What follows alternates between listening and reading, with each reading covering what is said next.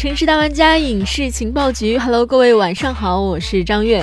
节目一开始问大家一个问题：宁浩和黄渤加在一起等于什么呢？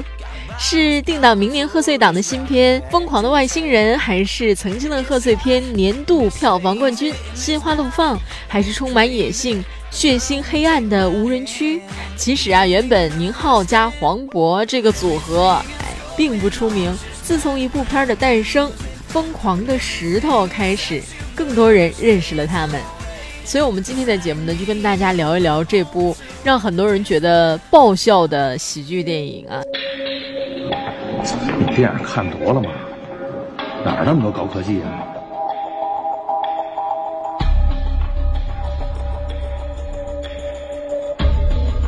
五公里面的那块都没得我们的成色好。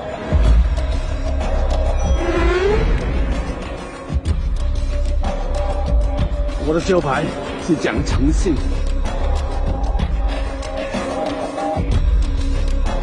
什么素质啊！我在警校学的是勤奋。其实今天回过头来看，可以肯定，这是一部里程碑式的作品，也是向中国观众生动的普及了什么叫黑色幽默。当年是三百万的成本创造了两千万的票房，比票房更丰厚的回报呢，就是一直延续至今的疯狂效应。因为从那之后，黄渤和宁浩彻底红了，各自成了一面招牌。徐峥和郭涛也是人气翻红，事业再上新台阶。就连原来叫不上名号的配角专业户王迅、刘华也都刷熟了脸。然后王迅现在松鼠迅嘛，还成为了一个综艺咖。当然这还没完啊！宁浩和黄渤正在拍摄的新片《疯狂的外星人》定档明年的贺岁档。这是改编自刘慈欣的短篇科幻小说《乡村教师》，关于外星人的故事。可是到了电影，还是和“疯狂”二字脱不开关系。可见十多年了啊，这个疯狂的石头遗产依然相当丰厚了。因为直到今天，无论是宁浩本人的续作《疯狂的赛车》，还是曹保平的《追凶者也》，或者是已经成为热门大 IP 的《唐人街探案》，没有任何一部喜剧片可以撼动他的地位。为什么这么说呢？因为这么多年来，其实我们对于《疯狂的石头》这部电影的认知，其实经历了三个阶段。第一个阶段就是好笑啊，太好笑了，随便一数都是经典的梗啊，比如黄渤那句两眼放光的孩子，板正路，孩子哟，你看那个弹性，王迅的别摸我，没看到，别摸我，开不了不要开嘛，给我瓜娃子，哎哎哎，还有连晋饰演的香港杀手 Mike 的地道粤语，跟你个肥呀，真干涉。那笑完之后呢，观众开始进入第二阶段。原来呢，这种荒诞的风格其实有一个人早就玩过了，就是盖里奇。于是呢，提起疯狂的石头，就会有人说啊，不过是本土化的两杆大烟枪嘛。确实啊，疯狂的石头够本土化，也接地气儿。电影中的外景呢，是极具地域特色的山城重庆，厕所里的泥垢让你似曾相识。还有黄渤的刘海一甩，哎呀，土味太正了，是吧？确实啊，疯狂的石头也确实偷师盖里奇的两杆大烟枪啊。同样讲的是一笔横财引发的风波，同样是兵分几路多线推进，那也同样是阴差阳错搬石头砸脚。开场呢，就用一组让人拍案叫绝的巧合，教会了四条线索。刘华扮演的道哥呢，一伙三人装作搬家公司偷窃财物，车呢在路边停久了，引来了警察扯罚单。他们害怕警察发现自己是小偷，正欲对警察下手，远处两辆车撞在了一起。原来是王迅扮演的四眼仔的车啊，他呢是刚吃了厂长的闭门羹，心里非常不爽，正在墙上喷写“拆”这个字儿。那撞他车的呢，正是这厂里的保安包头啊，就是郭涛扮演的这个角色。面包车撞上宝马啊，放在那个年代，那不是撞击声啊，是潜在滴血的声音。那怎么就撞上了呢？其实是源于一个从天而降的可乐罐头。我叫谢小鹏了，叫我查尔斯好。这是我在香港皇家艺术学院专攻人体时的教材，当然我也会研究一些主题性非常强的课题。这段时间我就在研究母体城市子宫。其实我看见你了。就有一种好久没有体验过的感觉，一种强烈的创作冲动。哎，这样，你给我留个电话号码呢。干什么你？我看就没有这个必要了吧。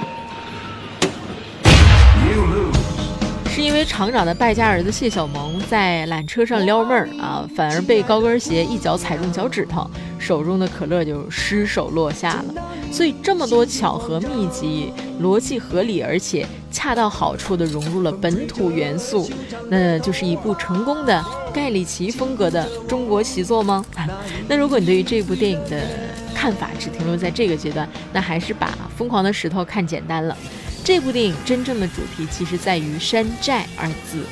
在《疯狂的石头》上映的2006年，“山寨”其实还是一个新兴的网络热词。那个时候你还得跟老一辈人解释，山寨不是那种山山寨子，而是像康帅夫啊、梨牌手机这样的产品。虽然“山寨”这个词儿放在那个时候是新词儿，但是这种现象可一点不新。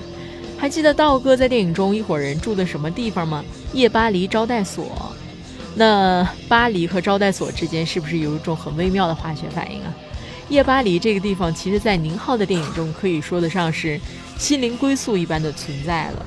如果你曾经很认真地看过宁浩导演的电影的话，你会发现在他的电影中，比如无人区、疯狂的赛车、心花怒放这些场景里，每一个县城都有一个叫夜巴黎的歌舞厅。当年呢，宁浩也是很敏锐地捕捉到了这种土与洋杂糅的幽默感。